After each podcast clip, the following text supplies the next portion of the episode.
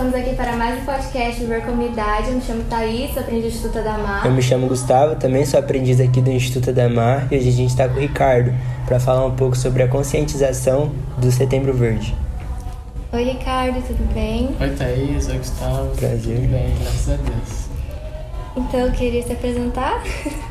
Ah, eu sou o Ricardo, trabalho na, na Adamar e a gente veio falar sobre a conscientização do Setembro Verde, que, que foca na doação de órgãos, foca para ver como está a estatística do, do Paraná em relação à doação de órgãos e foca um pouco para ver nas pessoas como eles estão pós-transplante e as pessoas que estão na fila dos transplantes.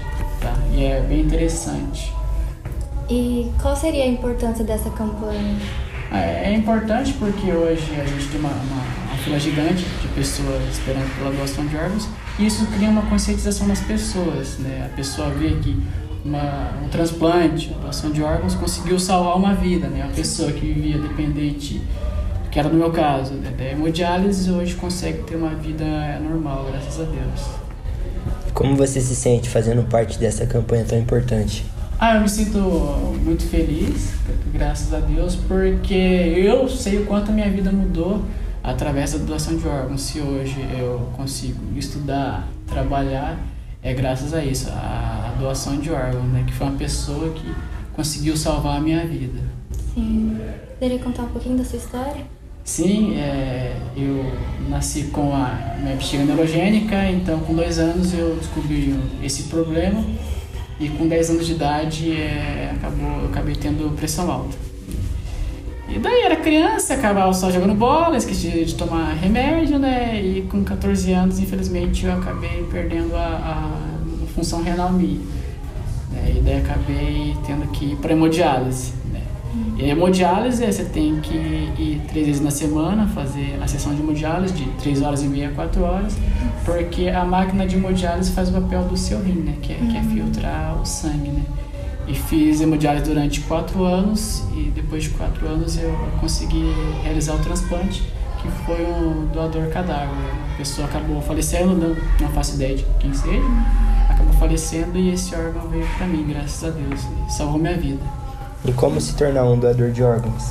Ah, hoje você tem que deixar avisado em vida para sua família, né, que quer se tornar um doador de órgãos quando vir falecer, porque quando acontecer isso, que é natural da, da vida, a família vai ter, vai ter autorização perante é, o hospital.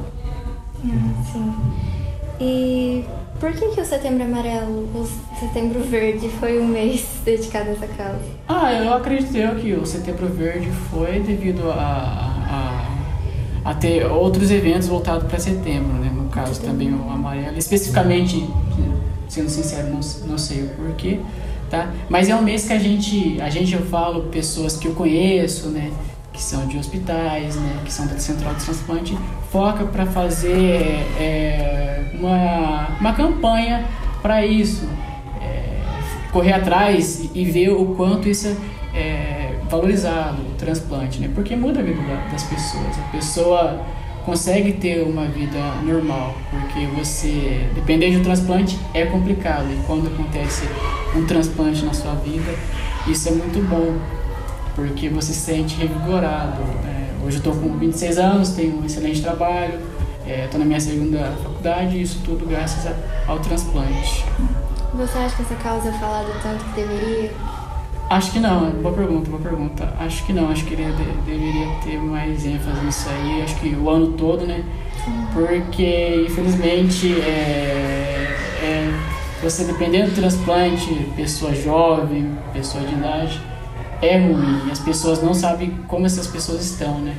Porque você não sabe amanhã, né? Eu, eu quando eu fiz meu transplante, eu fiz todos os exames que deveria ser feito para poder fazer o transplante.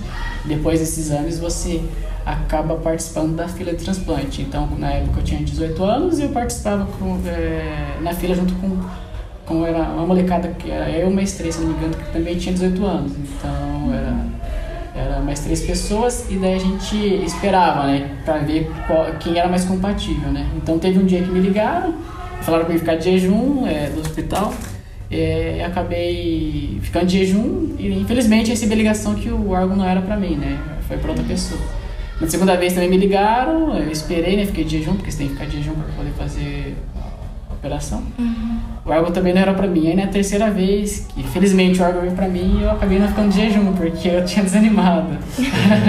eu cheguei no hospital e tive que esperar um tempo para poder fazer a cirurgia. Mas isso acabou salvando a minha vida. Eu sou muito grato à pessoa que, que realizou essa, essa doação. Sim, e tem alguns cuidados pós a operação, assim? Ah, eu tenho meus, meus cuidados particulares né, em relação à minha alimentação, mas a pessoa vive uma vida normal, né? E hoje eu sou muito grato pela minha saúde e tento focar bastante na minha saúde e voltado um pouco mais para o esporte, né? Tentando uhum. ficar bem. Que esporte você pratica? Ah, eu gosto bastante de correr e, e pedalar. Então, sempre que eu posso, nos finais de semana, eu gosto bastante de praticar essas atividades físicas. Ah, sim. Então é isso. Muito obrigada. Obrigado a você. Obrigado. obrigado viu? Prazer conhecer você, conhecer um pouco da sua história. Gratificante. Obrigado, Foi uma honra estar tá compartilhando essa sua história. Muito obrigada, viu? Obrigado. Você é um vencedor, cara. Obrigado.